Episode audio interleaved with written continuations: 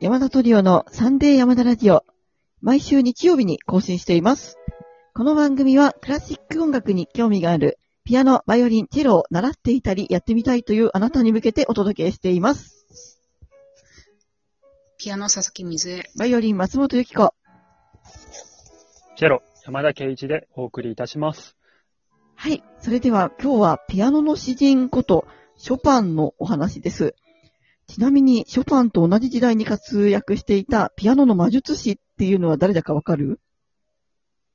リストじゃないの？あ、知ってるね。そうそう、リスト。ピアノの魔術師ね。え、そう、そんなに、そんなに大したことじゃない。え、みじえさんは知ってた？一応知って知ってんじゃないの？ちなみに私は知りませんでした。で、これをやるのに調べた。じゃあ、えっ、と、このピアノの、はいなんでショパンがピアノの詩人って呼ばれてるかっていうと、まあ、作った曲がほとんどピアノの曲で、で残念ながらバイオリンの曲がなくてですね、ピアノトリオとピアノコンチェルトぐらいしかバイオリンが出てくる曲っていうのがないんですけれども、まあ、チェロはあるんだよね。チェロあるよ。チェロあるんですねよ。チェロソナタもあるしね。カレ、ポロネーズもあるし、もう一個ね、あるんですよ。ねなんか商品もあ難しいやつ。んだよね。うん。うんそう、なんかちょ、ね、多分、バイオリン嫌いだったんじゃないかなと思うんですけど、私は、その、もう、ショパンに片思いしてましてですね、え大好きな作曲家の一人なんですけども、そう、大好き。うん今、このオープニングで、えー、流した曲が、ショパンのスケルト第4番という曲で、これはアルトゥール・リュービンシュタインの著作権が切れた演奏を使ってるんですけど、これ、あの、これね、あの、音楽の青空文庫っていうサイトがあって、ちょっとリンクを後で貼っておこうと思うんですけども、ここで何でも、あの、使えるし、あの、聞けますので、皆さんもぜひ聞いてみてほしいんですけど、このスケルト第4番が私はショパンの曲の中で一番好きな曲で、もう初めて聴いた時はとても感動してしまったんですが、えっ、と、このショパンという作曲家は1810年生まれで、すごくポーランド愛が非常に強く、今もショパンの遺言の通り、心臓がポーランドの壁の中に埋まってるんですけども、このショパンといえばですね、私はもう断断層の霊人、ジョルジュ・サンドとのラブロマンスが真っ先に浮かぶんですけども、この、ショパンの子犬のワルツっていう曲は、ジョルジュ・サンドの飼ってた小型犬が自分の尻尾を追いかけてくるくる回ってるっていう様子を曲にしたものらしくて、なんか犬ってこう尻尾を追いかけて回るようね。ん。やるよね。うんあ、やっぱり？よかった。水江炭治の犬も回ってました？小さい頃よくやってたね。あれね、ストレスなんだって。あ、そうなの？うちのランバルも回ってたけど。いや、なんか、あ、そうなんそうだからね、あの、うん大きくなるとだんだんやらなくなるって言うんだけど、うちのランバルはよく大きくなって回っていましたけど、えーで、この、まあね、その様子を曲にしたのが子犬のワルツ。でね、あの子犬のワルツうん。って、私子供の犬なのかなってずっと思ってたんだけど、なんかフランス語のタイトルを日本語にすると、小型犬のワルツになるらしくて、あの、小型犬らしいです。えっと、え、なんか、同じじゃないの？小型まあ、ちょっと違うか。え？え？あ、そっか、小型犬、あ、そうだね。そう、小型犬のワルツなのって。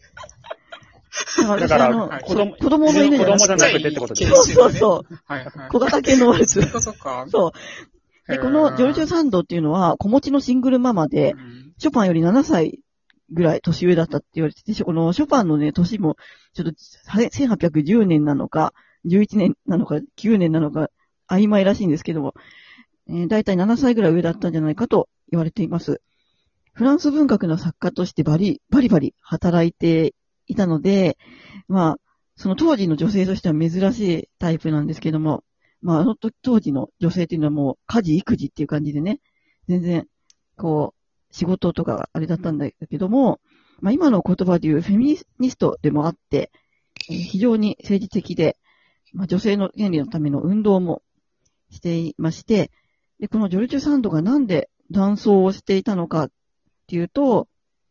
その女性が入れない、えーお店とか、その女性が行けないところっていうのに、えー入るために男の人の格好をして履いてたらしいですね。で、この、えージョルジュ・サンドが、ショパンと出会ったのは当時サロンって言われてた場所なんですけども、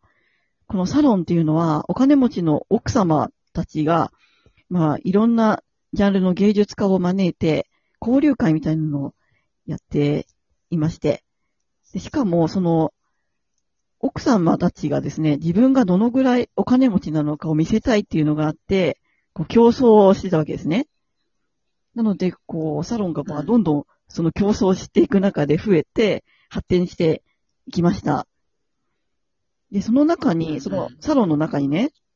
先ほど申し上げたピアノの魔術師、リストの愛人の、あの、人がいて、で、そのリストの愛人がやってたサロンがありましてですね、そこで、ショパンとジョルジュ・サンドが運命の出会いをするわけですね。で、その時に、ショパンは、あの、男装してるジョルジュ・サンドを見て、もう男にしか見えなかったわけで、え、あれ本当に女なの？って言ったっていう、あの、話が有名でですね。で、あの、全然最初は好きじゃなかったみたいで、まさか、この人と付き合うなんてっていうので、ショパン自身もびっくりした、あの、とはどこにも書いてないけど、じゃないかなと思ってるんですけど、で、その、まあ、だんだん良くなって、で、それで9年付き合ったんですよね。でもまあいろいろあって別れちゃったんですけども、まあシングルママだったから、その子供のこととかなんかはあったんですかね。で、その、まあその9年の間に愛の力でですね、あの本当に素晴らしい曲をたくさん生み出しまして、えー有名な曲だと、なんだろう、あの、コンシェルジュ、あ知ってます？なんか、えー、いっぱいあるよね。でも9年って結構幅広いから。え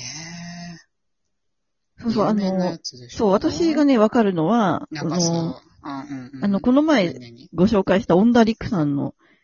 ミツバチと遠雷うん小説を紹介しましたけど、あれにも出てくるバラードの第2番とか、うん。あと船歌とか、雨だれとかが有名なやつかなと思うんですけども、まあそういうようなのを、まあ作ったんですね。で、その、本当にもうその、ジョルジュ・サンドへの愛で書かれた曲なんだなと思うと、もう本当にね、あの、また違う印象の曲に聞こえてくるんですけれども、まあ本当にでも、その、結構こういう恋愛系の、えー力で曲がを書いてたっていうエピソードって他にもありまして、まあ、よく知られてるのはブラームスですよね。うん。そう、ブラームスが、その、好きだった人、えっ、と、クララ・シューマンね。クララ？そうそうそう。うん。あの、自分の先生の奥さんなんですけども、まあ、シューマンっていう作曲家のお弟子さんだったんですけど、その、シューマンの奥さんのクララを好きになっちゃって、で、その、まあ、たくさん曲を、あの素晴らしい曲を、えーブラームスは書いてるんですけども、まあ、特にその、いろいろあるよね。あの、シンフォニーの、な一番とか、あと、何？あの、感想曲の100、オーオーパス118番とかはもうクララのために書いたんじゃないかみたいなエピソードがたくさんあるんですけど、まあそういうのをね、思いながら聞くともうね、感動、余計感動しちゃうんですけれども、なんか二人はショパンの好きな曲とか、なんか思い出の曲みたいなのありますか？まあ、みずえちゃん、ある。あ、私、まあ僕はやっぱチェロ、チェロの作品になっちゃうまあいっぱい。弾いてんじゃない？うん。私、時間そんなにね弾いてないんだけど、あと10秒ね。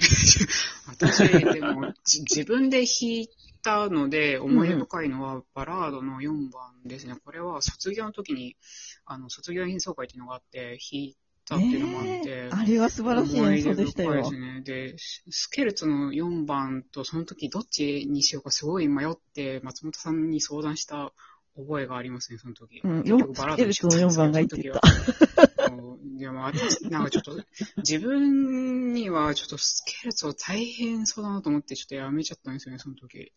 まあ、バラードもどっちも難しい曲なんですけど。ねえ、でも、素晴らしいよね。うんあの、バラードもスケルツも4番まであるけど、あの4番が一番いい曲だもんどっちもいいね。んだよね。そなんか私、の曲は、なんか、なんか夢みたいな綺麗なところと、もう、なんか悪夢みたいな、もう、う。うんうん。暗いほの暗いみたいなところが、なんか混在してる曲がすごい好きなんですけど、それが、よく出てるなっていうのはその4番コンビですね。そう、私もね、そのスケルトンの4番はもうこんなに深い曲があるのかっていう感じがしてすごくびっくりしましたよね。なんかノクターンとかはよく知ってたので、あの、ノクターンはね、うんそう、すごい、あの、イメージが、そのノクターンのイメージが強かったのね。あと、ポロネーズとか、軍隊ポロネーズとかさ、革命いや革命は違う、エチュードだね。とかが、まあしてたんだけど、なんか、ああいう深い、こう、精神世界のまあ内面に向かってるような曲を書く人だというイメージがなくて、なので、もうすごく驚いたっていう感じですね。で山田はなんか、いいの？うん。時間なあと1いけど。分ぐらいどうぞ。僕でもショパンは、まあ、やっぱりあんまり弾くっていうよりは、ね、まあ、チェロの曲あるけど、うん。うーん、そうだね。まあ、そうなったら全部じゃないけど弾いたことある、あって、あとはポロネーズもあるけど、まあ、弾いたことあるの、そのぐらい、トリオは弾いたことないしう、ん。ピアノトリオやりましょうよ。まだ聞く方かな。いや、ピアノトリオね、それよりも先にやった方がいいのたくさんあると思うけど、あれ、あまあ、まあ、そうですね。ショパンは聴く方が、なんか、しっくりきますかね？やっぱピアノのの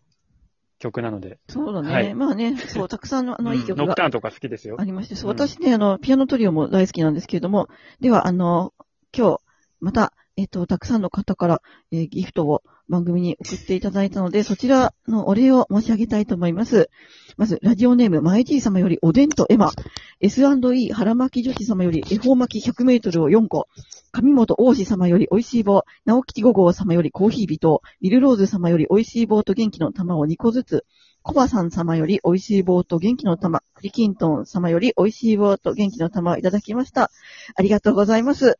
ありがとうございます。ありがとうございます。それでは、あなたに素敵な音楽の出会いがありますように、また来週お会いしましょう。ありがとうございました。